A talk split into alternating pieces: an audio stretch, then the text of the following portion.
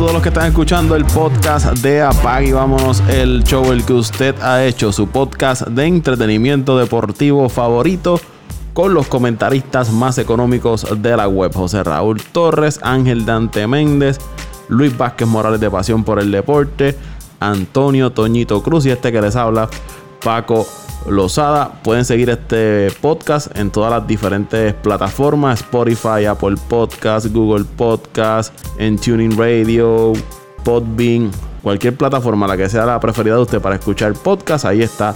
Apague y vámonos el show. Deseándole un feliz día del maestro hoy en Puerto Rico, ya que estamos grabando este podcast, mayo 8 es el Día del Maestro y feliz Día de las Madres adelantadas. Saludos muchachos. Saludos Paco, saludos a todas esas personas que nos sintonizan cada semana. Eh, tremendo el podcast, antes de, ¿verdad? de terminar con mi saludo, tremendo el podcast que, que se tiraba usted muchachos el lunes, que no tuvo la oportunidad de, estar con ustedes, pero, pero la verdad que, que tengo que felicitarlo. Eh, tremendo trabajo. Eh, y nada, felicitando también a todos los maestros, me incluyo, aunque ahora soy militar, yo fui maestro por cuatro años, pago en mi bachillerato en educación física, o, eh, tuve esa experiencia y quién sabe si algún día volveremos a, claro que sí, y volveremos a la sala de clase, sea, sea aquí en, Estados Unidos o en Puerto Rico. Y a todas esas madres, especialmente a, a mi señora madre Inna Santiago. Y nada, vamos para adelante, muchachos. Ángel Dante Méndez.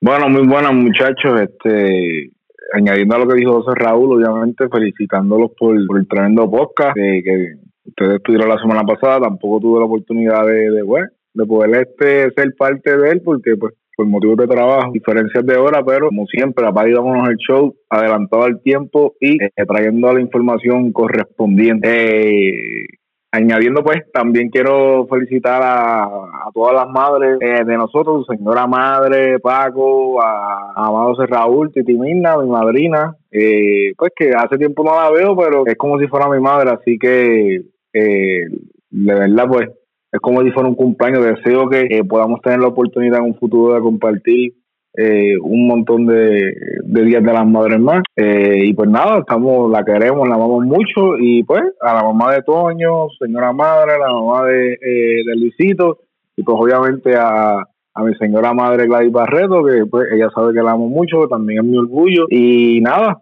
a todas esas madres, de toda esa gente que nos escuchan y de nuestras amistades también le queremos desear un feliz Día de las Madres. Eh, y nada, a toda esa gente que sigue escuchándonos y, nos sigue apoyando, pues el agradecimiento de parte mío y de parte de, a nombre de, de Apag y vámonos el show. Así que vamos por encima. Felicidades a todas las madres. Por ahí está Toñito Cruz. Saludos, Toñito. Saludos, saludos, Paco. Saludos, Raulito. Saludos a Dante Méndez, a Luisito. Y saludos como como uno de los saludos de ustedes, a todas las madres del mundo, de todos ustedes muchachos, son tremendas luchadoras, tremendas guerreras, en especial a la mía, Cristina de Jesús. Saludos mami, a mi esposa Alba y a todas las madres del mundo, felicidades en este próximo domingo. ¿Qué es lo que hay, eh, muchachos? Toño, Toño, Toño, antes que, que siga, yo también quiero felicitar a tu, a, a tu señora madre porque criar a ti yo creo que es un un gesto tan grande, bro. Ay, este... mío, no le des. No si le das tema, si le das tema, te va a decir que yo le estoy dando dolores de cabeza desde, que estoy en la vajilla. No, que yo lo sé, por eso mismo. Esa yo creo que se lleva el premio mayor entre todas las, madres de nosotros. Toño, y ella fue maestra, ¿verdad? Mi mamá fue maestra por 28 ah, años. 28 años fue maestra, educadora. Y, y, y de las que daba el 100% por su estudiante, de las que pocas quedan hoy en día. Y mi hermana es maestra también y es igualita, dan el 100% por su estudiante, esto es de vocación. Y yo no soy maestro, pero me gusta enseñar y bregar con muchachitos también. Ahí está, felicidades a, a todas las madres, a maestras y maestros. Eh, Dante, antes de ir con los temas que tenemos para hoy, ¿qué ha pasado en el fútbol, en el soccer? ¿Qué ha pasado? Vi que Alemania, la Liga de Alemania estaba por, por arrancar pronto. Eso es así, Paco. Eh, creo que Alemania es la primera, es el primer país que va a, reinstalar los partidos de, su liga, que es la Bundesliga, eh, la semana que viene, el 16 de mayo, comienzan los partidos a puerta cerrada. Imagino pues que esto será un proceso de evaluación. Ya por lo menos aquí eh, ya se están empezando a abrir eh, ciertos lugares, por ejemplo, centros comerciales, los restaurantes. Me imagino que lo último que, estarían abriendo pues serían estos estos lugares pues culturales o, estos lugares pues, discotecas o clubs donde se, acumula mucha gente. Pero estos partidos pues van a ser a puerta cerrada. Eh, me imagino que va a ser un proceso de evaluación por estas eh, primeras dos, tres semanas y de acuerdo a cómo vaya, pues entonces eh, se verá eh, qué se va a hacer. No tengo a ciencia cierta, bueno, por lo menos el gobierno aquí no ha dicho qué va a pasar, porque pues se rumora que el resto de los partidos se van a jugar a puerta cerrada. No se sabe en sí qué va a pasar. Y no solamente aquí, también en España, Inglaterra, que son ligas importantes, Italia. Ya la Liga de Francia dio por, eh, por culminada su temporada. Así que el Paris Saint Germain es el campeón este año de la Liga Francesa. Pero hay otras ligas que sí quieren continuar eh, obviamente quieren terminar su temporada, por ejemplo la de España, que es una liga que está bastante luchada este año en la tabla de posiciones, la de Inglaterra pues ya básicamente está eh, terminada en el sentido de que el campeón pero hay algunos equipos eh, que están luchando para puestos de Champions y se está esperando a ver qué va a suceder con el caso del Manchester City, que es el equipo que eh, por fair play que había sido sancionado y aparentemente iba a perder los próximos dos años en la competición de la Champions League, pero todavía ese caso está por verse, así que no sé no se sabe eh, a dónde va a llegar y en caso de que eso pase, pues entonces eh, del City terminar en los primeros cinco lugares de la tabla, entonces ese sexto lugar entonces pasaría a ser eh, parte de los cinco que estarían participando en la Champions League. Así que hasta ahora no hay mucha información, pero por lo menos ya alguien dio un pase al frente que fue el país de Alemania, entonces vamos a ver cómo, cómo fluye eh, estas próximas semanas. Pero sí, yo estoy bastante contento porque realmente aquí no, no hay mucho deporte y pues aquí el deporte principal es, el fútbol, así que eh, si ya se pudo eh, resolver la situación de reinstalar esos partidos, pues son buenos, son buenos inicios. Así que vamos, vamos a ver cómo pasan estas próximas semanas. Y estoy viendo, Dante, que el domingo 17 de mayo juega el Union Berlin versus el Bayern Múnich a las 12 del mediodía, hora del este de acá de, América. Allá, ¿qué hora sería? A las 6 de la mañana, tarde, ¿no? ¿Qué hora sería? No, a las 6 de la tarde.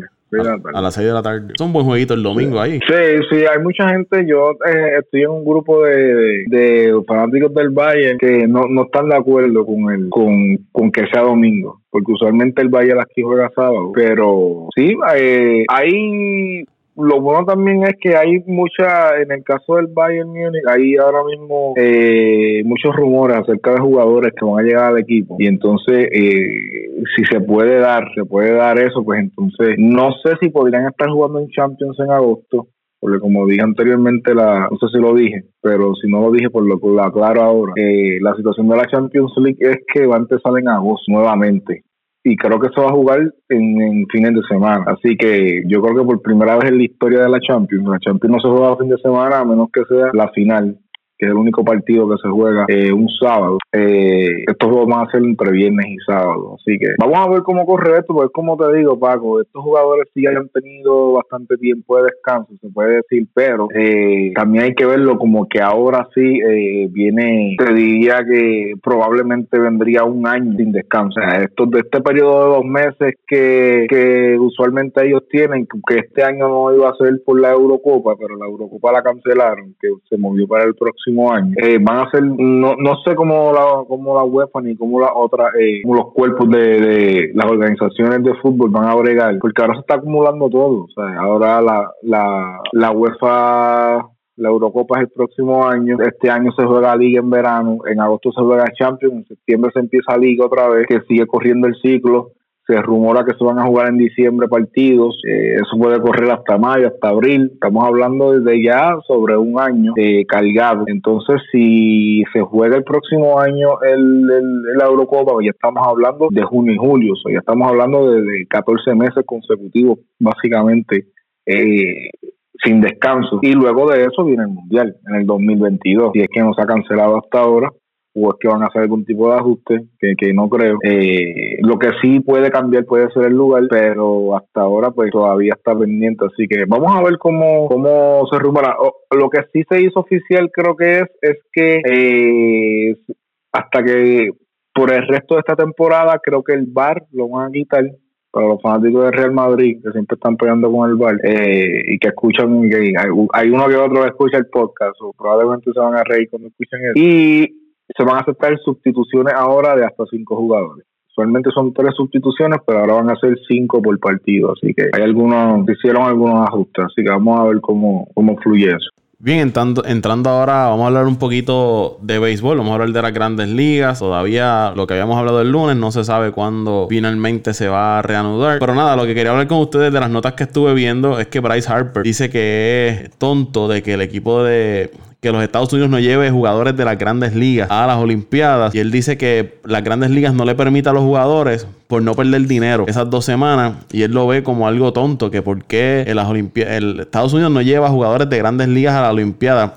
Y hablaba con ustedes en, el grupo de, de, WhatsApp esta mañana que a mí me parece una buena idea. Quizás, como decía Toñito, no significa que le va a dar una ventaja absoluta a Estados Unidos sobre los demás equipos, pero para mí sería un atractivo que jugadores de grandes ligas estén en las Olimpiadas. Las Olimpiadas es donde los máximos competidores dicen presente y ayudaría a los Estados Unidos, a Estados Unidos no, a, las grandes ligas a mercadear un poco más su producto. Eh, lo vimos con, como le, pasó a la NBA cuando tuvo el, el Dream Team, los factores y las circunstancias fueron distintas. No ha ocurrido con el Clásico Mundial de Béisbol. Se pensaba que con este clásico iba a aumentar la popularidad del béisbol a nivel mundial, pero quizás ayude un poco tener figuras de las grandes ligas jugando en las Olimpiadas. Dice Harper, sería interesante tener en un lado a Mike Trout y por Japón a Shohei Otani jugando. ¿Qué les parece a ustedes esta idea de que este día no, este, este, señalamiento que hace Bryce Harper de que por qué los jugadores de grandes ligas no pueden ir a las Olimpiadas, a mí me parecería sensacional que ver figuras de grandes ligas en las Olimpiadas. Bueno, Paco, eh, empiezo.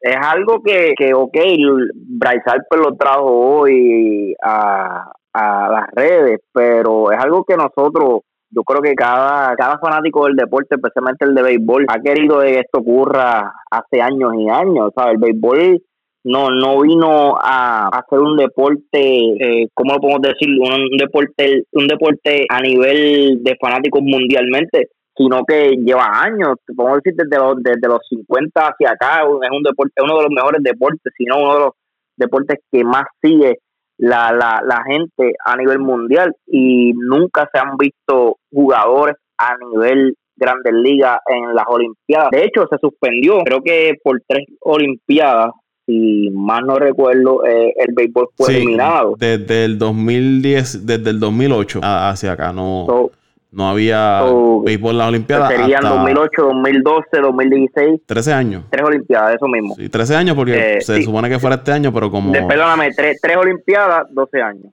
No, pero se supone, eh, son 13 porque se supone que fuera este año y como se corrió para el 2021, pues entonces son 13 años. Ah, bueno, serían, serían 13, 13. Pero hasta el momento, Olimpiada, Olimpiada como tal, que se hayan celebrado tres, tres de ellas. Tres Olimpiadas. Que, que, que es una cantidad cuando estamos hablando de Olimpiadas, cosas que, que suceden cada cuatro años es, bastante. Es, decir, una es bastante, pues cada cuatro años, y más, y más en tres, que estamos hablando de 12, de 12 años sin, sin participación de, de ninguna de las, de, de, ningún, perdóname, no, no de ningún deporte, sino de, uno de los deportes más importantes eh, a nivel mundial. Uno de los deportes también, no, no tan solo que es un deporte importante, sino que es uno de los deportes más conocidos en una de las gran potencias, la potencia mundial que es Estados Unidos y también en Japón, que es otra de las gran potencias.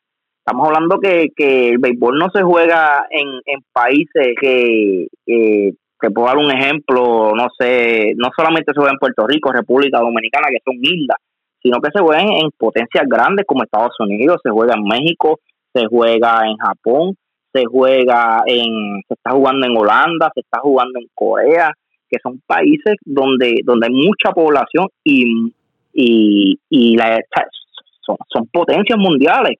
Eh, porque el béisbol todavía han pasado ya alrededor de casi, se puede decir, 80, 100 años y todavía no han podido eh, llevarlo a un nivel como lo es las Olimpiadas, cuando hay muchos y muchos deportes que, que no son tan populares como lo es el béisbol y ya han podido llegar a Olimpiadas hace años y años. Eh, no entiendo el por qué al béisbol todavía eh, se ha quedado en, en, ¿verdad? en esta espera de, de poder llevar eh, el béisbol a una Olimpiada a nivel, a nivel como es las grandes ligas, ligas como lo, las ligas japonesas, que es la mejor, la segunda mejor liga, jugadores ya conocidos en esas dos ligas deberían deberían jugar en esas ligas en, esas olimpiadas entiendo yo. Hay un problema y es cuestión de calendario porque las olimpiadas se celebran en verano y en verano también se está jugando béisbol pero esto sería una vez cada cuatro años y no veo algún problema de que Grandes Ligas pueda hacer un ajuste esas dos semanas o los días que vaya esté celebrándose la competencia para que los jugadores puedan participar. Sí, las Grandes Ligas ahora mismo, de hecho, lo hemos hablado en otros podcasts, eh, que esto del COVID nos puede enseñar muchas cosas. Ahora mismo, ¿cuánto lleva la Grandes Ligas? Eh, la Grandes Ligas, la NBA eh, eh, parada eh, detenida, ¿sabes? ya, ya han pasado meses. Yo creo que la Gran Liga puede ser un plan al menos de estar un mes fuera o quién sabe, dos o tres semanas fuera para poder participar en las Olimpiadas. Yo creo que esa esa no es excusa. Eh, entiendo que pues el, el año de las elecciones tú como liga puedes adelantar la liga o atrasarla un poco. entiendo yo que deben adelantarla, por ejemplo, si sea, si mayormente se comienza en abril, comenzar ese año a mediados de marzo. Y a mitad de temporada, cuando sea las Olimpiadas, que es, entiendo que es en julio, agosto, entre julio y agosto, ahí pues tratar de, hacer los ajustes y, eliminar la, temporada. No eliminar, perdóname, eh, darle una pausa de temporada por dos semanas. O quizás mm, otra alternativa puede ser a los equipos que pierdan jugadores, permitirle expandir el roster y subir prospectos en caso de que tengan una lesión o alguna otra situación. Alternativas pueden buscar. claro, también es otra alternativa. Pero por lo menos yo, yo estoy a favor. Con la AA, con la Liga Puerto ¿verdad? La liga que se celebra en Puerto Rico, eh, ellos paran el torneo por yo, yo recuerdo que la y por las competencias internacionales, sí. ha parado el torneo por hasta por un mes dos, tres semanas. Eh, y como tú dices, para no afectar a estos equipos que, por ejemplo, van, van a haber equipos como quién sabe, los Dodgers, Yankees, Mets, vamos a mencionar los Mets para que para que Toño no se moleste, eh, Atlanta, que son equipos ahora mismo que tienen mucho, mucho jugador eh, eh, élite. Por ejemplo, si hablamos de Atlanta, un Acuña, tú sabes que va a participar con el equipo de Venezuela. Tienen a, la otra segunda base, eh, se me fue el nombre, el, el otro, otro eh, joven jugador que ustedes tienen, Alvis. Alvis. Pero también hay, hay algo que, que, hay que señalar. Tienen el mismo prima, Que, no... perdóname, perdóname, antes de, de, que tú sigas, tienen toda esa cantidad de jugadores que quizás a esos equipos les va a afectar un poco más, porque quizás de su alineación de nueve jugadores, seis vayan a participar en las Olimpiadas. Pero como tú dices, vamos a darle la oportunidad de, abrir el, el roster, de que estos jugadores de menores puedan jugar o no celebrar tampoco tantos juegos, Paco. Si en una semana se celebran de 5, 6 a 7 juegos, a lo que las Olimpiadas están en el, transcurso de las Olimpiadas, vamos a celebrar de 2 a 3 juegos solamente. Y así no afectar a esos equipos que, que van a perder muchos jugadores en ese, en ese transcurso de, de las Olimpiadas. Antes de ir con Dante y con Toño, lo que te iba a mencionar es que no todos los países van a las Olimpiadas, porque se hace un clasificatorio a través de la que organiza la, Organización Mundial de, Béisbol, pero que no eh, se hacen torneos de clasificación a la Olimpiada, que no es como que todos los países, como, como es el Clásico Mundial de Béisbol, que van todos los, los países a, a participar sino que pues irá a Estados Unidos, los que clasifiquen, ¿no? Por Puerto Rico, Dominicana, de esta zona, de allá ir a Japón, China, Taipei. Que tampoco es que se van a perder todos los, jugadores que van a, representar a sus países.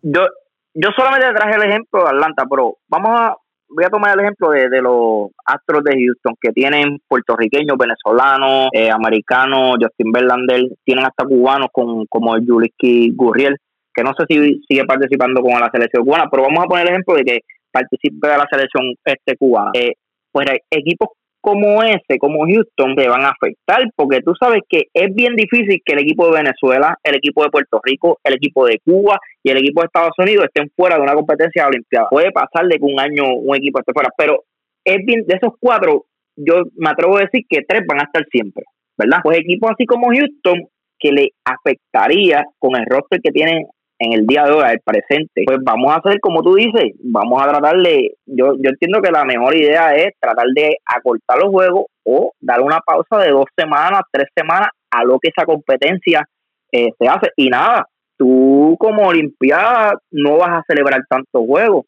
Quizá, no sé, una ronda como lo hace como lo hace en el, en el Mundial de Soccer, que es, creo que son tres juegos por cada división, juega en tu división con, los tres equipos de, de tu división y entre los primeros dos y luego pasas a otra ronda y si es en eliminatoria, que, que no necesariamente necesitas más de dos semanas para completar un, una, ¿cómo le llamamos esto? Un bracket de, de, de béisbol en las Olimpiadas. El nombre correcto es la Confederación Mundial de Béisbol y Softball. Arreglado ahí el nombre. Pues mira, muchachos, yo te diría que a mí me ha gustado, de verdad me ha gustado el, planteamiento de Bryce Harper eh, acerca de, tener un equipo, un Team en las Olimpiadas. O sea, eh, uno de los sueños de cualquier jugador, además de ser campeón de su liga, por ejemplo, en Estados Unidos, es ser medallista olímpico. O sea, para mí todavía el tú ser un medallista en unas Olimpiadas tiene un peso tan grande en la vida de un deportista que yo te diría ahora mismo que ahora mismo si tú me das eh, eso, es un buen punto que no, no lo había, por lo menos yo no lo había analizado así, que uno siempre que quiere, eh, eh, desde pequeño que practica deporte, en la mente de uno pasa a representar a su país en una, en una olimpiada. Y ahora que tú dices eso, Bryce Harper lo dice, él dice, no, no, como no habría nada que me pompeara más, que me motivara más que representar a a mi país en, una Olimpiada, tener la bandera y, todo eso. Wow, tremendo punto, de verdad que, que traíste Dante. Y Paco, añadiéndola a eso, eh, esto, esto yo diría que afecta más al estadounidense, porque el puertorriqueño, sea como sea, tiene la Serie del Caribe, tiene diferentes ligas y diferentes eh, competencias donde, donde tienen la oportunidad de representar al país pero búscate dónde Estados Unidos en, en, lo que es el deporte del béisbol, en dónde ellos pueden representar el país si no es ahora mismo el béisbol Classic, eso llegó hace hace unos 12 años atrás, no no no no pasa 14 años atrás, e, En el béisbol no tienen la oportunidad de representar, tuvimos a Andy Johnson, tuvimos a, a todos esos peloteros que ninguno tuvo la oportunidad de representar la, la bandera ni los colores de, de, su patria. Por lo menos los, los, Tremendo punto, de verdad que sí. Si tú, tremendo. Si tú, me vas, si tú me vas a escoger, que, que o sea, continuando en esa línea, tú me vas a escoger ahora mismo entre un clásico mundial o enviada o sea, estoy hablando en el, en el, estamos hablando en el término de Estados Unidos porque son los que pues, usualmente no van a Olimpiadas. Puerto Rico, nosotros los puertorriqueños sí vamos, llevamos equipo a Olimpiadas. Estados Unidos va, pero no, no grandes ligas. Exacto. Pero si tú me das a escoger a mí entre un clásico mundial de béisbol o ver a una selección de Estados Unidos en una Olimpiada con el Dream Team de béisbol, a mí, a mí te diría, a mí me emociona más ver, a mí me emocionaría más ver un equipo de Estados Unidos, no solamente ellos, el equipo de Puerto Rico con los caballos, o sea, con los equipos grandes ligas eh, en unas olimpiadas. Hay que aclarar que cuando hablamos de grandes ligas, y entiendo a Harper, Harper habla de todos los jugadores sean de Estados Unidos o de cualquier otro país que juegan activamente en, esta, en grandes ligas, no, no van a las Olimpiadas. No es que solamente los de Estados Unidos no van, sino un ejemplo, Otani no, no puede ir. Eh, en caso de un puertorriqueño no podrá ir, los dominicanos no pueden ir. Yo también, este, yo también entiendo que este punto también eh, eh, tiene que ver y ahí sí, ahí sí te diría yo que es más diferente en, en y no me gusta comparar deportes, pero para verte en términos, como dijo Cerrado cuando empezó, en términos del, del fútbol, eh, los equipos son más abiertos a la hora de, de, de enviar los jugadores, por ejemplo, a amistosos, que realmente son juegos que no tienen validez, que, que ahora mismo el fútbol está buscando la manera de conseguirle validez a esos amistosos porque lo, lo, las potencias grandes, los equipos grandes, pues obviamente tienen miedo a que sus jugadores se, se lesionen. Pero tú le preguntas a cualquier jugador de, de fútbol, después de una Copa Mundial, probablemente entre las Olimpiadas, bueno, yo te diría las Olimpiadas porque no todo el mundo juega en Europa, pero si, si, tú vas, si tú vienes a Europa, pues te van a decir, no, después de la Copa Mundial, la Champions League es el, es el, es el trofeo más importante. Pero hay gente allá en, hay gente en el otro lado del mundo que después de la Copa Mundial el trofeo más importante para ellos es, es, representar a su país, eh, es, representar a su país en una en unas olimpiadas. Entonces, este, y en ese sentido, los equipos de fútbol son más abiertos a que si tú sabes, si, si a ti el equipo nacional te llama, tú tienes que ir se acabó. O sea, si a ti te hacen el llamado de que no fuiste escogido porque tú estás aquí, a menos que tú no estés lesionado, tú tienes que ir. Pero este y en béisbol, pues yo entiendo que también deben hacer eso, pero eh, eh, como te digo, aquí yo entiendo más que, que, que es más un, son más, yo te diría que son los equipos yo te diría que son más los equipos que están aguantando en el sentido que, no sé si es la liga como tal. Las organizaciones, las organizaciones y los equipos también, claro. Pero los pero antes, el, ajá, este, antes que antes que siga, eh, mira si esto esto impacta tanto el no tan solo el no representar al país, sino que, el estadounidense no conoce los peloteros. ¿Por qué? Porque no representan al país. Todos conocemos un LeBron James, todos conocemos un Kobe Bryant, hasta el mismo Carmelo Anthony que tuvo la oportunidad de representar a estación un montón de veces pero nadie conoce, son pocos los que conocen a, a, La, selección nacional de fútbol femenino de Estados Unidos, que son ídolos en Estados Unidos. hay gente que conoce, hay gente, sea, estamos hablando de gente que no sigue el deporte, porque tú también tienes que tratar de, de, de captar la atención de estas personas que no siguen el deporte, pero en el béisbol, si tú no eres fanático del béisbol, tú no conoces, tú no sabes quiénes son los jugadores si no es porque juegan en tu ciudad. Por ejemplo, eh, tuve la oportunidad de, ¿verdad? de vivir un, tiempo en Milwaukee, pues la gente conocía a los peloteros de Milwaukee, claro, porque son de, de, de, su estado. Pero de ahí afuera nadie conoce a los peloteros de verdad porque no representan el país. Porque cuando ellos tienen la oportunidad de representar el país, ahí es que se dan a conocer. Lo vemos en NBA, lo vemos, como ustedes dicen, en el, el soccer, especialmente en el soccer, en el boxeo en todos estos deportes donde tiene la oportunidad de, de, brindarle un espectáculo a esos que no siguen tanto el deporte, pero que en las Olimpiadas, ustedes saben que de, de, cada 10 personas, otro, ven las Olimpiadas. Otro ejemplo, eh, Michael Phelps, Usain Bolt. Michael Phelps. Digo, Bolt es jamaiquino. Pero lo que quiero decir es que se, se conoce fuera de, más allá de su país, más, más allá de su área a nivel internacional son figuras que se conocen. Y, en parte de, vender el producto de Estados Unidos, que algo que también que se refiere Bryce Harper, sería genial que, que otros países y, los mismos eh, estadounidenses sepan de otros peloteros que no son los, solamente los de su equipo, como decía José Raúl. Oye, oye, un, ejemplo, un ejemplo así de sencillo. ¿Qué tiene LeBron? ¿Qué, ¿Qué tiene LeBron James que Mike Trout ahora mismo no tenga? Mike Trout tiene lo mismo que LeBron James, tiene las mismas habilidades en, en, el, en el béisbol. Va a, va camino a romper todos los récords. Posiblemente sea uno de los mejores jugadores, si no un top 5, un top 3 de todos los tiempos, al igual que LeBron James. Pero ¿por qué LeBron? Tú tiras a LeBron, en otras palabras, tú tiras a LeBron en Australia. Todos los habitantes de Australia conocen a LeBron James. Tú tiras a, a LeBron James en Francia. Todo el, todos los franceses conocen a LeBron James. En Alemania, todos conocen a LeBron James. Dime, Dante, tú tiras en Alemania a Mike Trout. ¿Cuántos van a conocer a Mike Trout? Sí, aquí no, aquí no. Aquí no, aquí no, aquí no son fanáticos del béisbol como tal. Ok, ok, pero aunque no sean fanáticos del béisbol, conocen a LeBron James. ¿Cierto o falso? Si tú, eres, una superestrella, sí, claro. o sea, y te da y te da a conocer en distintos eventos deportivos como en este caso que son las olimpiadas sí sea pero el que es bueno, conocen a LeBron James o no conocen a LeBron James claro porque el que el que el que es bueno el que es superestrella lo conocen en cualquier cinco del mundo, pero lo, lo mismo pasa con Mike pero como las grandes ligas no expone a esos jugadores a nivel mundial, a eso iba, a eso iba. O sea, tú puedes ser el mejor en lo que tú haces, pero el tipo de exposición que tú necesitas, por un ejemplo, es Olimpiada.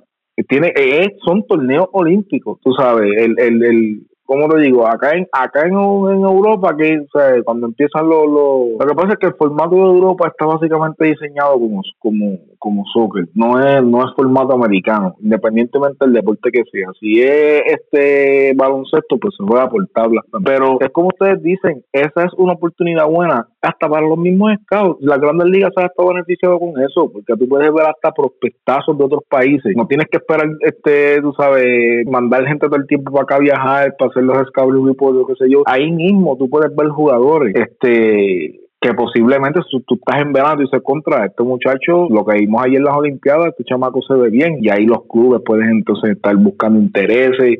Eh, las grandes ligas están llegan a mitad de temporada que usualmente los tipos están calientes, ¿sabes? Que los que ya, muchos están en, condición. van a un show. no, es como el clásico mundial, que el clásico mundial de béisbol hay muchos que están fuera de de cuando van a, eso. Mira, yo te voy a dar un ejemplo, un ejemplo de, de, la publicidad que, que trae eh, estos eventos a nivel mundial. Cuando tú representas a tu país, yo me acuerdo el, la, creo que fueron hace dos, hace dos, este, a Copa Mundial, hace dos, eh, ¿cuándo fue el anterior? 2016, ¿verdad? El 2012 perdóname, Dante, fue el 2018 la Copa Mundial. La, sí, 2018, la del 2014. ¿Cuánto se habló? Y yo creo que no entiendo yo, tú sabes más de, de, de soccer de lo que yo sé. ¿Cuánto se habló en esa copa de, de James Rodríguez antes? Sí, porque son, ah, como te digo, son, James jugadores que a nivel mundial y yo yo apuesto que no es una calidad de futbolista élite. Quizás sea un buen jugador, pero no es un élite. Pero pero gracias a, gracias a, la, Copa Mundial se dio a conocer a nivel mundial. Todo el mundo conoce a James Rodríguez. Bueno, soy yo, que yo no soy fanático, yo no sigo el, el, el soccer, y yo sé quién es James Rodríguez. Yo sé quién es el, el, el ¿cómo le llaman al otro? El, el, el perro, el, el, que le dio un bolisco a el Uruguay. Suárez, Suárez, Suárez. Son tipos que se dieron a conocer en esos mundiales, no se dieron a conocer en los clubes, ¿cierto falso? Sí, Luis Suárez ya más o menos como estaba ya, ya Luis Suárez ya tenía un poquito más de nombre. sí, pero, pero tú sabes que en, en las competencias a nivel internacional fueron que fueron que explotaron esa gente. James era un nene, Keylor Nava. Eso fue un ejemplo muy bueno. Keylor Nava, que es portero costarricense. Ese muchacho eh, consiguió un buen contrato con el Real Madrid gracias al Mundial del 2014. Todo el mundo quería Keylor Nava y te estoy hablando dos o tres jueguitos buenos, cinco o seis jueguitos buenos. Y ya con eso, el valor de ese jugador subió de una manera increíble. Que cuando se acabó el mundial, ya estaban los equipos grandes de, de Europa detrás de Keylor Nava. Y hizo un gran trabajo en, el Real Madrid. Y, o sea, eh, es como te digo, son, son oportunidades que yo creo que en general benefician a todo el mundo. Yo no creo que, mira, si el problema son por dos semanas, pues mira, este, qué sé yo, ese año, pues, si no, pues no dejo juego de estrella ese año. Ese fin de semana, esa semana que tú, que, que se da libre de, de, de juego de estrella de béisbol, pues no, pues no la de. O, o, o haz menos juegos ese año. Esas dos semanas, pues, no pueden haber 162 juegos, van a haber ciento, qué sé yo, 140 y pico, 150, este, 150 y pico de juegos las opciones están, muchachos, de verdad las, opciones están. Todo está en que la gente eh, eh, eh, o sea, se ponga de acuerdo. Pero, y en motivos de mercadeo, como dice Luisito, Bryce Harper cae en una, independientemente del contrato que yo, que yo diga que él no vale ese dinero, pero Bryce Harper cae en un equipo nacional de Estados Unidos y va a romper las ventas de camisas, te lo digo hoy apunta donde tú quieras. No, y, y, él, y él que tiene este, este estilo de siempre andar con la cabeza, la, la bandera de Estados Unidos. Sí, lo que pasa es que él es un estilo, él es un americano puro, o sea, el estilo de él es del, americano. O sea, él, él, es la representación. El Capitán hay, América. Hay que dársela a, Harper, Harper sabe venderse. El tipo sabe venderse. Antes, antes de ir con, eh, con, Toñito, que está por ahí, y dice que ustedes no lo dejan hablar, eh, encontré una cita de. Yo le di, pues, baby, yo, Toñito, antes de que abras el micrófono, yo te di la oportunidad de que empezara. Yo no sé qué estabas haciendo. Así que ahora te espera, papá. Eh, encontré una cita de Manfred, que es el comisionado de las grandes ligas, y la voy a tratar de, traducir. dice: no, no puedo imaginarme una situación en la que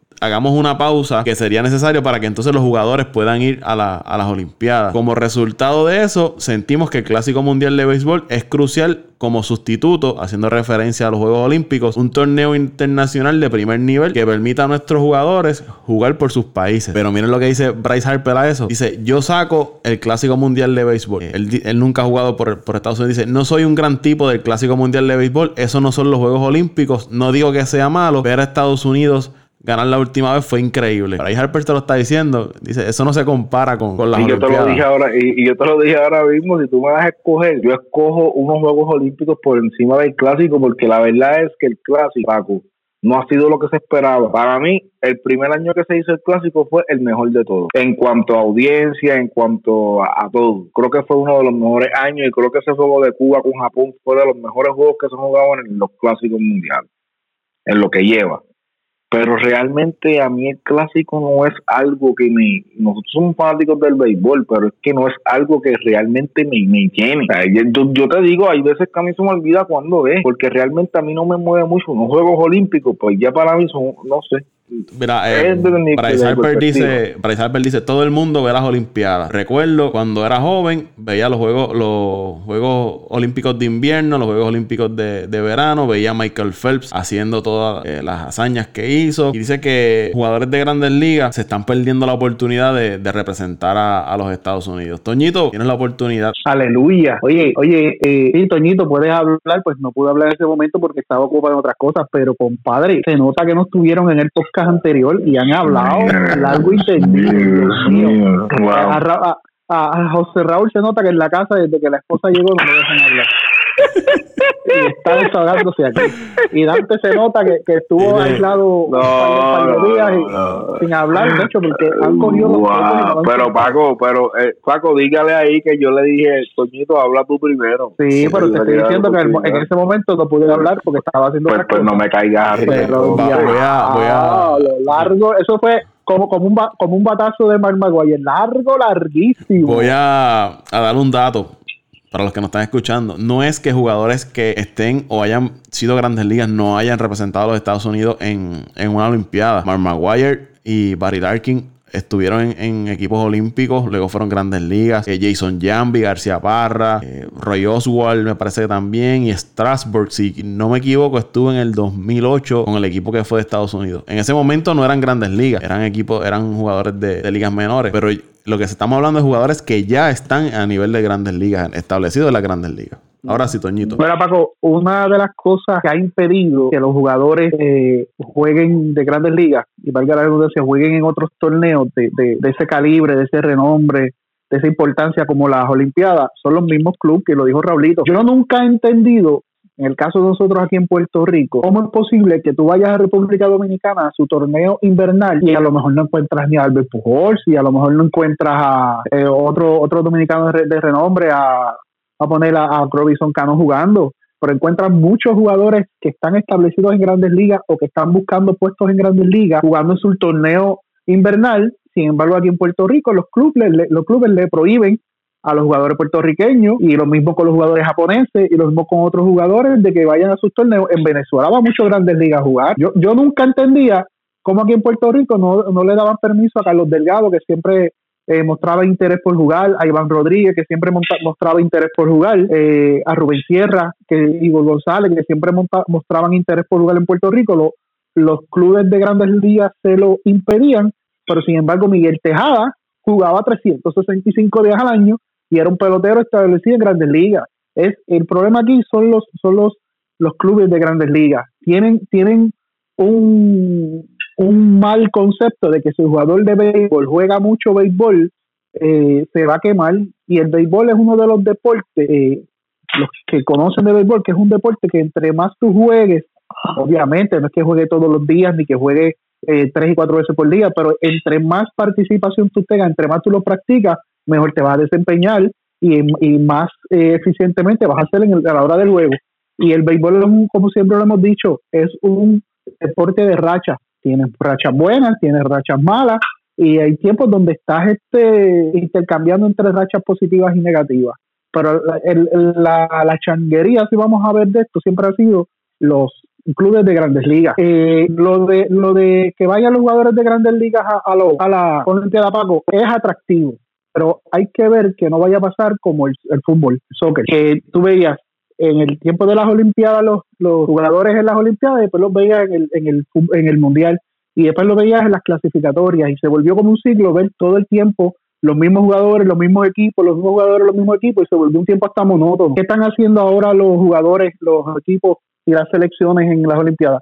Están enviando los equipos sub-22, sub-18, están enviando estos equipos de los jugadores que vienen en renombre, pero en Estados Unidos y en Puerto Rico y muchos países del mundo, ni, ni eso, ni, ni los jugadores que vienen despuntando envían. Los equipos tienen ese, ese paternalismo, es la palabra correcta, ese paternalismo de sobre proteger a los jugadores y no darle esa exposición y lo, no sabe que lo que le están haciendo, lo que ustedes mencionaron es un daño al deporte, entre más tú expongas a tus superestrellas, más eh, más vas a crear arraigo entre los fanáticos y más eh, le va a gustar la gente el deporte, porque la gente que le gusta un, un, deporte o X deporte o, cualquier deporte en general, lo que va a ver son las superestrellas, los mejores jugadores en cada deporte. Y si tú no le das la oportunidad de, de disfrutar, de deleitarse con el talento de los mejores jugadores, y lo que envía son jugadores de segunda, tercera calidad, muchas veces profesionales, pero no profesionales tan siquiera de segunda calidad, sino profesionales que, que ya están en su etapa final, que ya están en los 36, 37, 40 años, que ya vienen bajando su calidad de juego y son los que envían a, la, a las Olimpiadas, mientras los grandes ligas. Por eso esas declaraciones que leíste de Manfred, muy bien le contestó Bryce Harper. O sea, Yo no quitaría el, el, clásico mundial de grandes ligas porque es un, una herramienta a, través de la cual el béisbol está tratando de mercadear su producto en otros países y ha logrado levantar el béisbol en países que tú nunca te imaginarías que había béisbol y que viene resurgiendo poco a poco. Si tú miras las clasificatorias para el mundial, hay países que tú en tu vida te imaginabas que iban a jugar béisbol y ya está resurgiendo. Uno de los dos de los casos los tenemos aquí cerquita, Perú y Argentina. El nivel de, béisbol en Perú y Argentina ha subido a unos niveles grandísimos. Países que son eh, eh, tradicionalmente de, de, soccer y de baloncesto, muchos de ellos. Pues, tú tienes que exponerlo, tú tienes que darle exposición a tus jugadores, tienes que darle exposición, tienes que dejar ya, vamos a hablar claro, tienes que dejar la sangana esa de estar reteniendo a los jugadores porque les pagan muchos millones, lo mencionó Dante en el caso del, del soccer, le pagan muchos millones, pero si mi selección de mi país me llama para jugar y yo no y yo no, no voy, mire, la Federación de, de, de, de, Soccer, la FIBA, no me va a dejar jugar en ningún torneo, pues así mismo tiene que hacer la Federación de Béisbol Internacional, y tiene que hacer con los jugadores que las selecciones llamen a, a participar y no y, y, se nieguen o, o, los clubes no lo nieguen. Ah, tú no me dejas jugar. Pues entonces este jugador no va a poder participar en ningún torneo que esté afiliado a la federación o en ningún torneo y se acabó. Pero mientras no le pongan el cascabel al gato y no eh, le tuerzan el codo, le tuerzan el codo, le tuerzan el brazo a los equipos de grandes ligas, no va a haber, no va a haber la oportunidad de que vayan. Y sí, Paco, me encantaría que fueran, pero hay que, hay que tener cuidado de que no se sobrecargue de las mismas estrellas todo el tiempo y entonces no se vaya a convertir en una monotonía, porque acuérdate, sí, a las grandes ligas lo que van son los equipos que cualifican, pero ahora mismo, ¿quiénes son los equipos que van constantemente al Mundial y, a las Olimpiadas.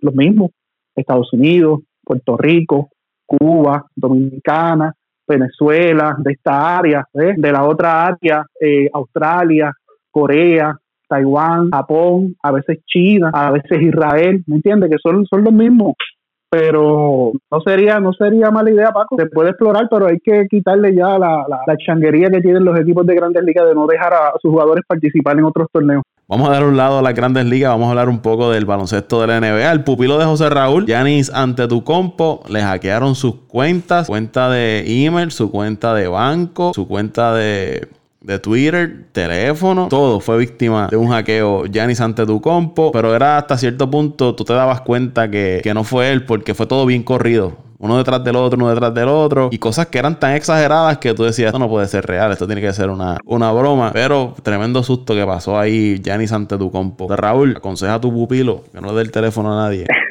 no, eso, esa noticia salió ayer 6, perdóname, 7 de mayo, eh, rápido me llegó de uno, de un, de un antillani, no, no, no puedo decir que es antillani, pero un fanático de Boston, el Joel Mamonte, eh, pana mío que andó también por allá yo por que, yo pensé que era Toñito que te había enviado. No, no, no, fue Jorma, otro pana mío, este, fanático también de Boston eh, rápido que yo vi eh, los comentarios, ¿sabes? Uno, se dio, ¿sabes? Una, una, persona inteligente. Una persona cuerda no hace esos comentarios. Cuerda no hace esos comentarios, ¿sabes? Eh, y especialmente con lo que dijo de Kobe Bryant, la verdad es que ahí tú te diste cuenta que, que, que era totalmente falso.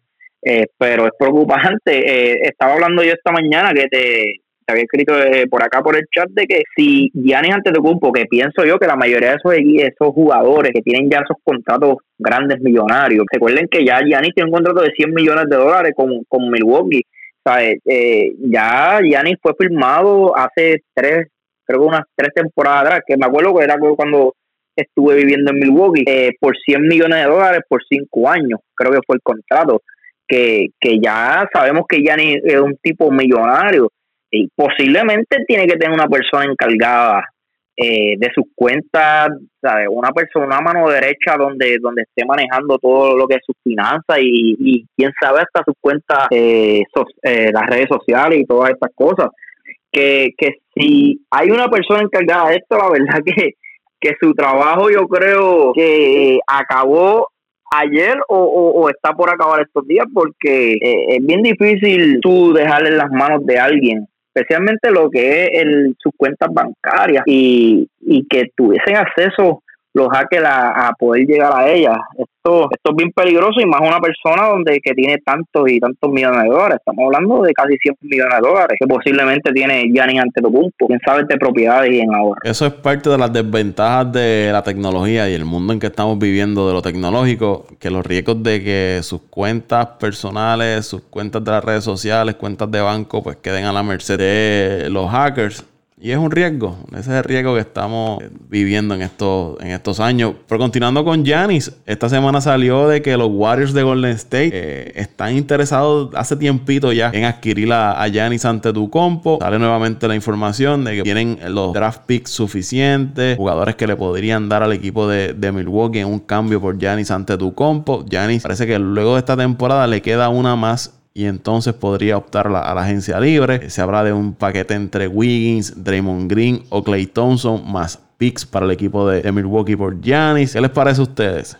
José Raúl, ¿te compro la camisa de los Warriors? Deja, empezar rapidito. Bueno, eh, 50% cierto y 50% es falso. La verdad es que, se, puede dar la, posibilidad de que, de Giannis llegue a Golden State. No tan solo por ser Golden State, sino que recuerden que Golden State hizo unos cambios donde adquirió Pick Plus eh, a la misma vez eh, es, es uno de los equipos creo que ahora mismo está en, la última posición que Picks tienen, ¿sabes? material de cambio tiene. Plus tienen Damon Green, que creo que también se le acaba el contrato en los próximos años, eh, tienes un Wiggins, tienes material y tú lo que necesitas a Yanni con Steph Curry y, y, Thompson para, para formar un equipo un equipo un equipo con, con oportunidad al campeonato. Tú no necesitas más nada, tú no necesitas, es más, yo me atrevería a decir con Steph Curry y Giannis Antetokounmpo ya tú tienes un equipo para, para luchar el campeonato. O sea, Raúl, pero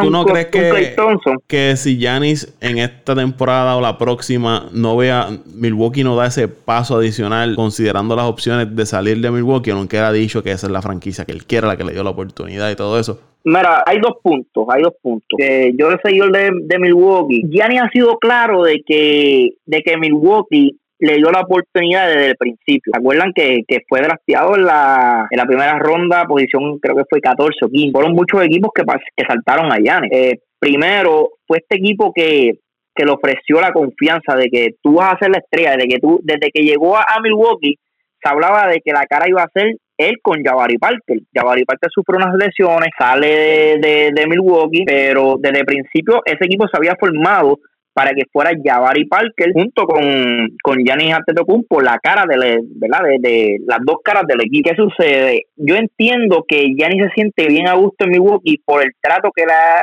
que le ha dado la gerencia, la fanaticada y la ciudad. Eh, pero, pero eh, yo veo a Giannis bien competidor. Eh, se dice que, que él fue uno de los que empujó para que firmaran a Chris Middleton nuevamente tiene, parece que tiene una buena amistad con Chris Middleton y entiende que Chris Middleton lo, lo, lo va a ayudar a, lograr ¿verdad? E, el, campeonato. Pero por otro lado, yo que si Milwaukee no hace, no busca otro jugador, yo entiendo que, la desventaja que tiene Milwaukee eh, comparado con los otros equipos como los Clippers, Lakers, eh, hasta el mismo Boston, es que la profundidad de Milwaukee, no, no diría profundidad, profundidad tiene, sino que mm, después de Giannis tienes a un Middleton que es un buen tirador, pero luego de eso no tienes otro jugador, o sea, no tienes otro jugador y ya, ya la liga de la NBA se ha convertido no solamente de, de, dos jugadores por equipo, dos estrellas por equipo, sino ya tú tienes que tener tres estrellas lo, lo mínimo, lo vemos como el State con Thompson, eh,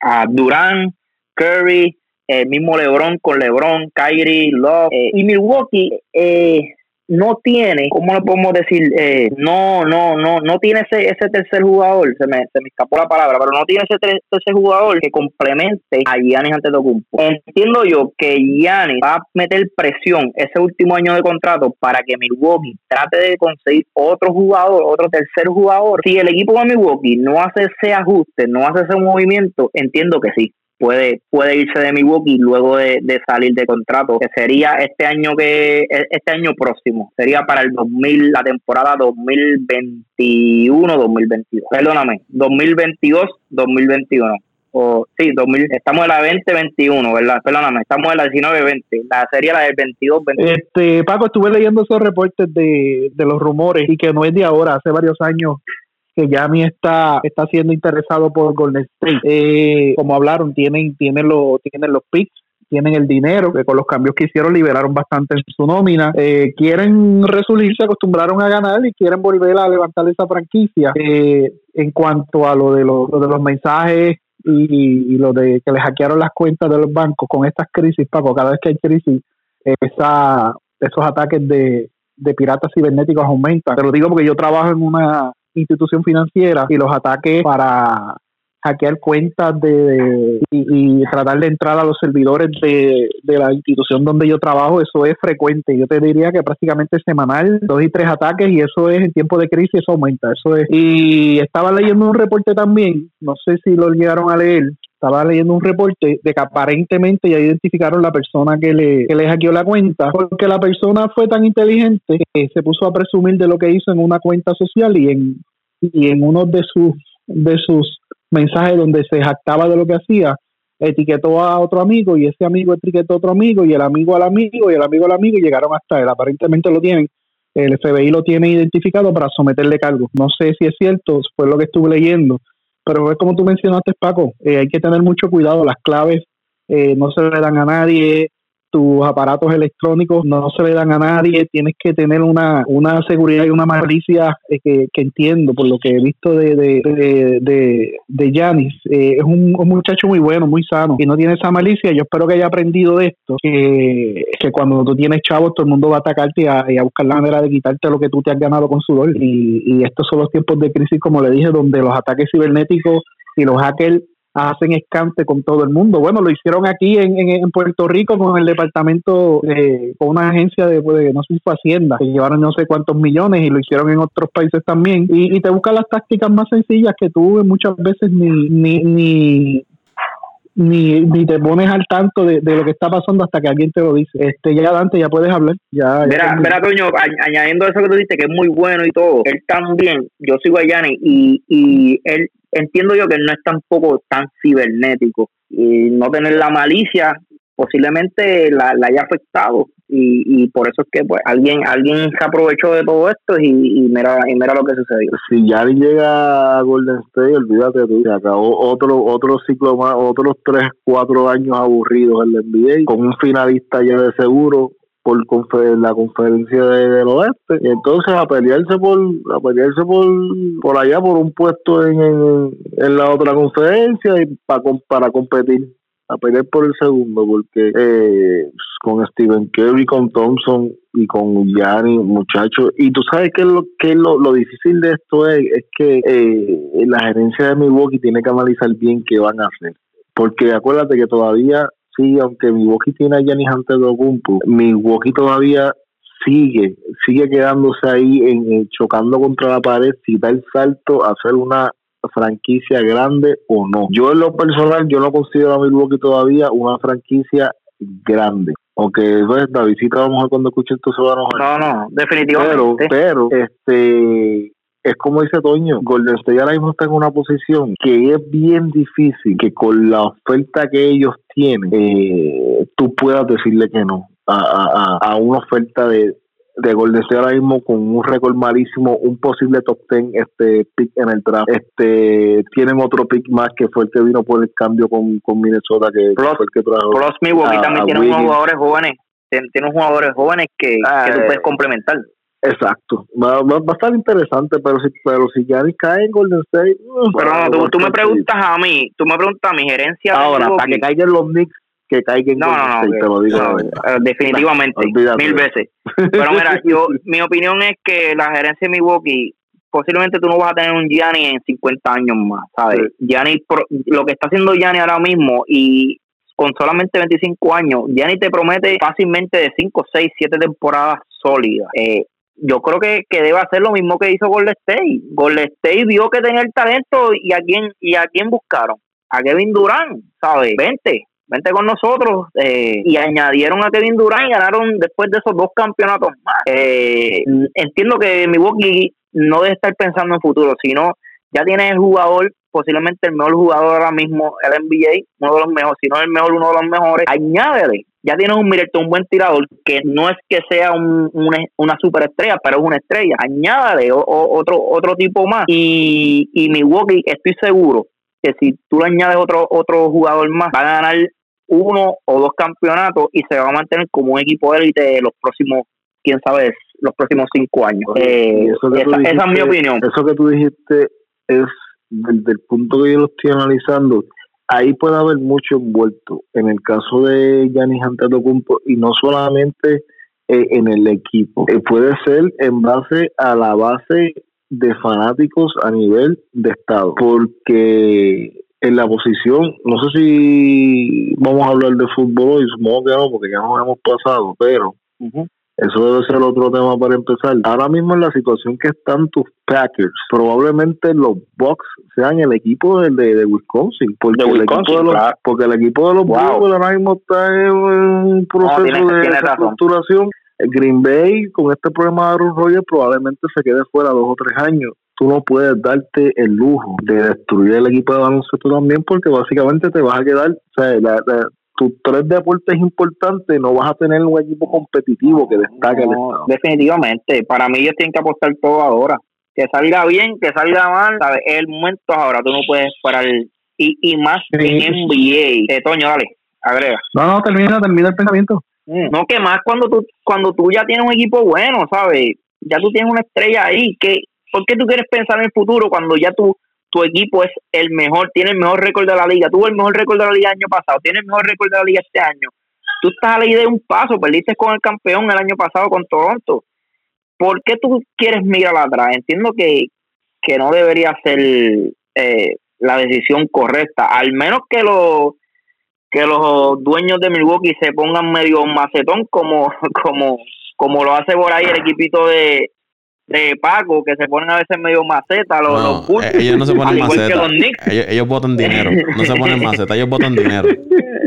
Ellos pues o botan dinero pero bueno, tú tienes el dinero. con este documental que ya he visto que está que está hablando cuatro semanas. oh, pero muchachos si tú tienes el dinero si tú tienes el dinero y tienes el equipo ¿por qué tú no vas a seguir apostando a él? ¿por qué tú no vas a seguir invirtiendo a ese a ese negocio que ya te está dando este, bastante fruto, entiendo yo. José Raúl, por lo que dijo Dante, y ahí estoy de acuerdo con él, no tienen mentalidad de equipo grande.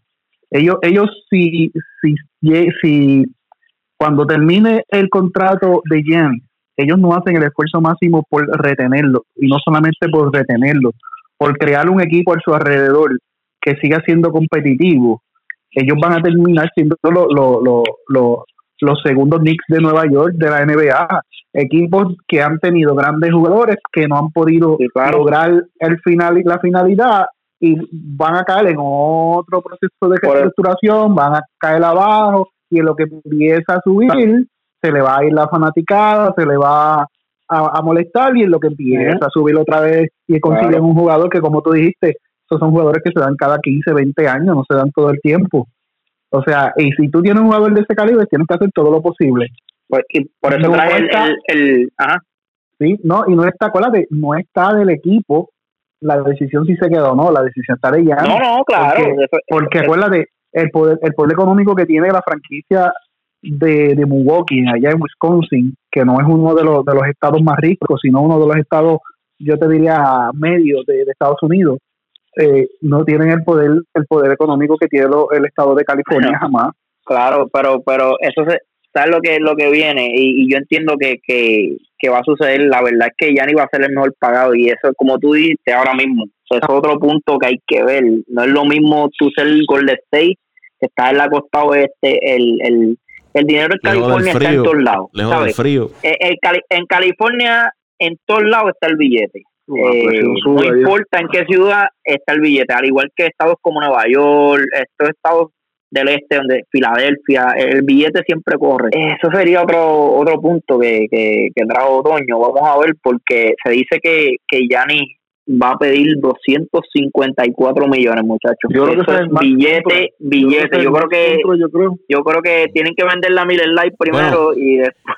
Ah, ah, yo, yo quiero, ahora que tú mencionas esa cantidad de dinero, yo creo que de con esto que ocurrió con el coronavirus, los equipos, el cap space se va a ver afectado y los contratos de los jugadores se van a ver afectados porque en la NBA el cap space eh, se aplica una vez culmina la temporada, de- dependiendo de las ganancias que tuvo la liga, ganancias de los equipos, la fórmula que ut- utilizan ellos allá, y entonces ellos determinan el tope salarial. Este año se prevé que eh, tenga pérdidas la liga y el tope salarial baje, no crezca como ha ocurrido los- en los próximos años, y eso va a terminar afectando los contratos de los jugadores para esta temporada y posiblemente para las próximas temporadas. Hay que ver entonces cómo, cómo afecta esos contratos o el deseo de los jugadores de esos contratos eh, grandes, porque sabemos que lo del coronavirus le está haciendo un roto económicamente a, a la NBA y a, y a todas las ligas. Todos los jugadores están depreciando, Paco. Todos. Sí, sí. Todos, todos los jugadores caros en depresión. Tú buscas ahora los mejores jugadores en sus respectivos deportes. Si tú buscas el valor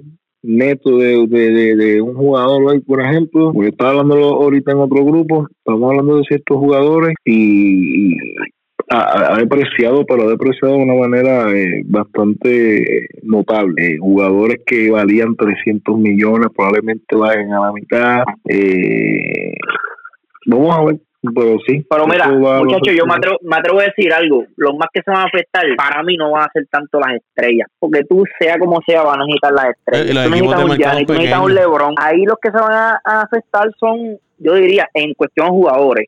Son los, los, jugadores que van a subir o los jugadores de rol que a la hora de la verdad son los que no te venden. A ti lo- los jugadores que venden son las estrellas, las superestrellas. Los jugadores de rol no venden. Eh, yo entiendo que esos son los más afectados que, que van a salir en todo esto. Y ya para terminar, eh, ayer jueves 7 de mayo salió el itinerario de los 32 equipos de la NFL. Hay unos partidos en calendario sumamente interesantes para la próxima temporada. La semana 1, Kansas City contra los Texans, Tampa Bay con Tom Brady visitando al equipo de New Orleans. Sería el matchup entre Brady y Drew Brees. La semana, eh, eso es la semana número uno. En la semana 3 tienes a los Packers frente a New Orleans, Rogers versus Brees. Tienes a Kansas City frente a Baltimore. Sería Mahomes versus. Ah, se me olvidó el nombre de, de Lamar Jackson. Frente a Lamar Jackson. En la semana 7 tienes a San Francisco, los 49ers de Toñito, frente a los Patriots.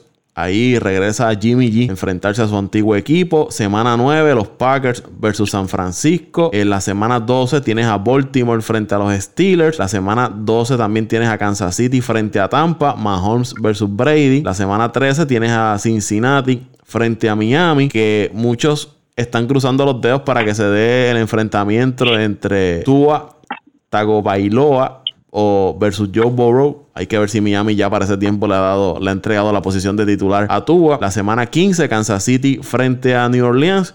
Y la semana 16 tienes a Filadelfia frente a Dallas. Ese partido podría definir eh, el liderato de esa eh, división. ¿Qué les parece a ustedes lo que han podido ver de estos, de estos itinerarios de los diferentes equipos? Sé que cada cual siempre mira el itinerario de, de su equipo favorito. Yo vi el de los Packers y no estoy muy eh, positivo.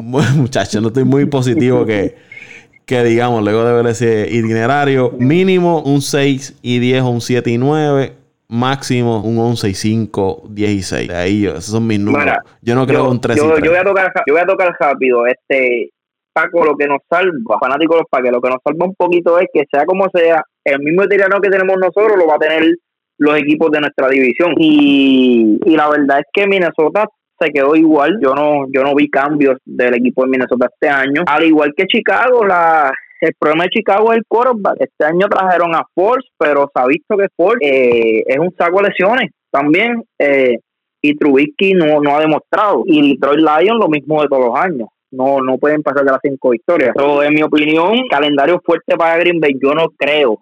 Con ese calendario yo no creo que pase las 10 victorias, pero pueden pueden tener la suerte de que, de que como, como dije, los otros equipos van a tener la misma, el mismo calendario y no mejoraron sus su, sus plantillas en este offseason. No, no vi que mejoraran tanto esa, eh, esa, ese hostel. Eh, el itinerario más fuerte lo tiene New England el, y el itinerario más cómodo lo tiene Baltimore, basado en los rankings que hacen eh, para determinar quién tiene el, itinerario más fuerte y el más cómodo, por decirlo así. Los Packers tienen el número 15 en, esa, en ese ranking. Ver los San Francisco de Doñito. Vamos a ver por aquí. Está el número 4. Tienen el estamos, cuarto. Estamos cómodos, estamos cómodos. el cuarto itinerario más complicado de toda la, la, NFL. Estamos cómodos. Mira, mira, mira. Eh, Arizona. Cuidado con Arizona. Cuidado con Arizona. Estamos cómodos. Arizona, los Jets, los Giants, los Eagles, los Dolphins, y la primera, la primera prueba fuerte llega con los Rams, que siempre nos juegan bien. Después vamos con New England. Después vienen tres jueguitos duros, que es con Seattle, con Green Bay y con Nuevo Orleans. Yo te diría cuatro juegos duros porque volvemos a jugar otra vez con, con ay Dios, con los Rams. Luego, luego vamos otra vez con Buffalo, que si mejora la ofensiva, Buffalo va a ser un equipazo, pero no he, no he escuchado movimiento para mejorar la ofensiva. Eh, Washington, que tiene una defensa muy buena, pero la ofensiva es, malita. Eh, los Dallas Cowboys, yo tengo esperanza de que van a hacer lo que le pasa todos los años. Dante los tiene llegando al Super Bowl, eh, pero yo entiendo que se van a desplomar como siempre se desploman. Eh, yo entiendo que por lo menos de los primeros siete juegos eh, podemos lograr seis victorias y de los próximos prácticamente a la segunda mitad con cuatro que ganemos ya estamos prácticamente cuatro o cinco que ganemos ya estamos prácticamente en los playoffs porque esa esa conferencia está bien dura Paco. Un, un, 10, un, 10 y 6 por ahí le veo un 10 y 6 11 y 5 yo, yo le daría 11 y 5 2 6 4 dependiendo de, de, de cómo hayan eh, cómo hayan este, se hayan movido los demás equipos y hayan mejorado sus plantillas. Eh, eh, en estoy, estoy entre 10 y 6 y, y 2 y 4, por ahí, eh, por ahí estoy. por lo menos asegurar entrar a los playoffs. Después los playoffs, esto es cerrar los ojos y que, que sea lo que Dios quiera. Mira, suena, suena muy bonito lo que dice Toño, para ser real, te digo la verdad. él suena muy bonito porque él, él se cree que ese MCC y yo te voy a decir más, en ese FCC, Toño. En está dura, yo la sé que está dura, no, no, imagínate.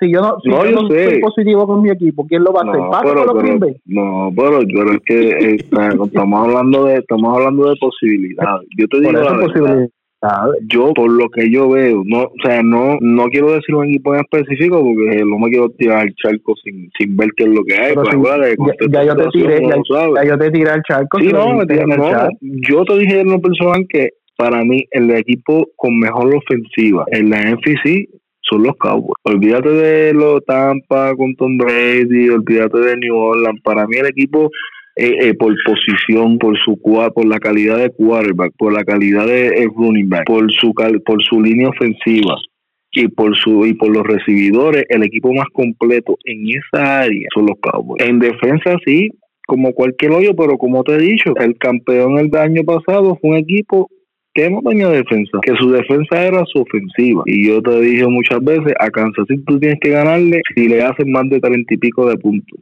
porque ellos te van a hacer 40 todos los juegos. Y eso fue lo que pasó. Pero este año en la NFC, si hay algo que me atrevo a decirles, es que probablemente uno, si acaso dos equipos, puede que pasen las 11 victorias. Eso va a estar bien, pero que bien, pero que bien complicado, porque ahí se va a ganar todo el mundo. Y pues, ¿qué te puedo decir de mi equipo? Los Patriotas este año las expectativas son, yo en lo personal pienso, estoy tirando para un 6 y 10. Eh, tengo muchos amigos que me dicen, no, esa división está fácil, que Búfalo Buffalo hizo, Buffalo tiene a Stephon Dix ahora, que era el del recibe la estrella de, de, los Vikings. El problema de Buffalo es su quarterback, que hace muchos errores, pero su defensa es muy buena. La, salud, no, y, la, y, el equipo de Buffalo está en una posición este año, Paco, que puede ganar 10 eh, juegos fácil en esa división, y cuidado si, si más. Pero el equipo de Miami, aún con el buen draft que hicieron, porque hicieron un buen draft, eh, no creo que sea eh, eh, un candidato a ganar la división.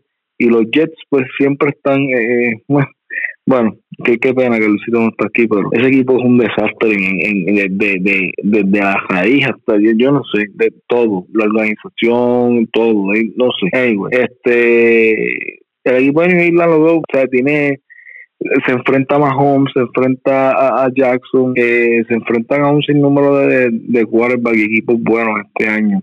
Russell Wilson, se está enfrentando a quarterback. Bueno, el, panorama es complicado, pero a la vez no estoy molesto porque pues creo que este año va a ser un año de transición. Y el próximo año va a haber espacio salarial. Ahora, como tú bien dijiste, como dijimos en el tema pasado, hay que ver qué tanto afecta ese espacio salarial. Bueno, se supone que no se afecta porque la liga debe empezar, pero vamos a ver cómo, cómo, cómo eso, este, eh, cómo juegan los muñequitos ahí.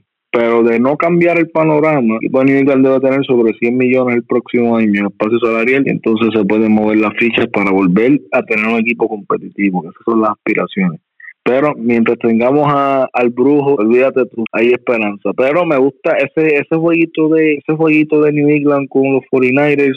Cuidado que hay un hoyo ahí, Doñito, ¿sabes? Cuidado que hay un hoyo ahí. No tendremos un equipito ahora mismo al nivel de los 49ers, pero no, no he visto, yo creo que Jimmy tiene que ir a New England, así que cuidado hay un hoyo ahí. Pero está interesante, está bien interesante, me gusta esto de, de, la situación de Aaron Rodgers, me gusta bastante. Quiero quiero saber en dónde va a quedar esto. Y lo de las Presco, ahora con la de que tiene Andy Dalton como suplente, hay que ver en dónde va a quedar ese contrato. Así que vamos a ver, vamos a ver qué va a pasar este año. Está interesantísimo NFL, como siempre, todos los años eh, no, no decepciona con, con, con, un nivel de, de competitividad siempre ahí. Así que vamos a ver. Y, y, ya para terminar, lo bueno de la NFL es que en el papel eh, los equipos se ven de una forma, pero una lesión, un jugador que decida no jugar por un contrato que no ha firmado, te afecta completamente al equipo y la, y la producción final de ese equipo. O una mala arrancada. Es, bien, la NFL es bien impredecible. No se puede dejar llevar por el papel los movimientos que hagan los equipos, pero al final es bien riesgoso y por eso es que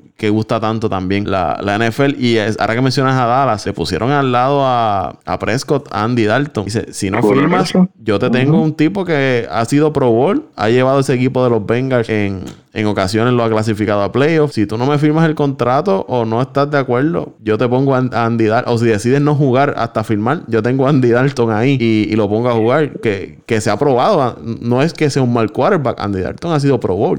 Yo entiendo que esa firma sí eventualmente se va a dar. Lo que lo que pasa es, es como el, problema de Andy Dalton es eh, sus números en playoffs. Pero es como yo le digo a, a los muchachos con los que estaba hablando que cuando eh, votaron Andy Dalton yo decía, contra, me gusta para New England, Dalton, baratito, si me lo das baratito me lo llevo. Eh, estos tipos de jugadores han estado establecidos y, y, él, y él llegó a tener en su momento una de las mejores ofensivas de su división contra en un tiempo que los Steelers y Baltimore estaban en su apogeo también, o sea que él batalló con esos equipos.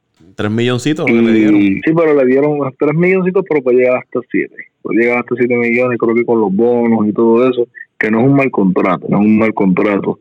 Pero este yo creo que yo creo que lo de lo de Prescott sí eventualmente se, se va a dar, pero es como tú dices, la presión está ahí porque tú estás eh, eh, te han puesto un jugador que ha estado en, playoffs, a pesar de tener un récord malísimo en playoffs, pero ha estado en playoffs y ha, y ha sabido y, ha sabido eh, eh, cargar el equipo. Lo que pasa es que pues, en estos pasados años realmente no tuvo ayuda, Green estuvo todo el tiempo lesionado. Añadiendo rápido a eso, es una firma también rara e interesante. no sé por qué Dallas, teniendo ese dinero, no lo invirtió en defensa, teniendo ya un quarterback aunque todavía está el bochinche que si le van a pagar, no lo van a pagar. Eh, eh, si el bochinche, digo, el bochinche, no diría bochinche, la novela de Green Bay es interesante, esa de, esa de Dallas tampoco se queda atrás. ahora mismo no se sabe lo que va a pasar, si Fresco se va a quedar, pues que... Y con un nuevo dirigente. ay, con un nuevo dirigente. Eh, con el ex dirigente de ustedes, debes decirlo así. Es, un, es un ofensivo, es un coach de los mejores coaches ofensivos. Eh, vamos a ver lo, que trae, pero pero esa esa esa firma de Dalton me sorprendió mucho. Yo lo esperaba más, como dice antes, un equipo como New England, un equipo que necesitara un, un quarterback de emergencia en los mismos Chargers, pero no, no lo veía, donde menos lo veía era, era en, los Cowboys. ¿Qué quieren sacar de él? Eso lo, veremos en el transcurso de la temporada. Nos fuimos muchachos, aquí apague y vámonos el show. ¿Dónde lo siguen en las redes sociales? José R. Torres en Facebook y Tanto arroba Pito. de, de José que no se lo sabe. Dímelo, dímelo, dímelo. Voy a buscarlo, espérate. Arroba Pito Torres 528 en Twitter. Ya, Toño se lo sabe. Ustedes- Ustedes no, no me dan, no me dan el break. Arroba Pito Torres 821 en Twitter. Estamos activos ahora en Twitter. Ahora estamos Uy. bien activos en Twitter porque la, la doña ahora usa mucho Twitter, pues me está enseñando cómo orar el Twitter. Ella era más Facebook. Ay, ay, ay, José Raúl, te está enseñando, está monitoreando. Entonces, antes llevaba tres años diciéndome que me cambiara a Twitter y no le hice caso. Y ahora que, que la doña dice que me cambie a Twitter, Da- Dante, te, te, te pido disculpas. No, yo, José yo te, entiendo, hermano. Te mal. José Raúl, van mal, van mal, no José Raúl. Usted no se meta en conversaciones de matrimonio de Dante y yo, este caballero. Estamos aquí, de Dante y yo. No coge consejo, ¿verdad, Paco? O mal lo veo. Yo siempre he dicho a usted que mejor pida perdón que permiso. No, no se acostumbre, no las acostumbre.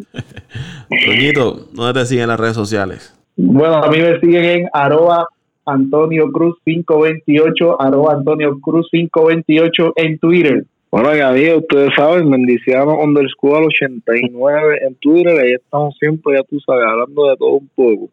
Esta semana no podría mucho con Toño, pero espero esta próxima caerle arriba. Estoy ver. poniendo ahí cosas de los Mets como siempre, y de verdad que, que me, me prende cada vez que entro y veo algo de los Mets en mi, en mi main page. Ya sea, bueno, como quiera te quiero. Ahí me siguen en arroba Paco Lozada que- PR en Twitter. Arroba Paco Lozada PR en Twitter. Ya te dije, o te unes o te vuelves loco, una de dos. Ay, por favor. Y vámonos el show.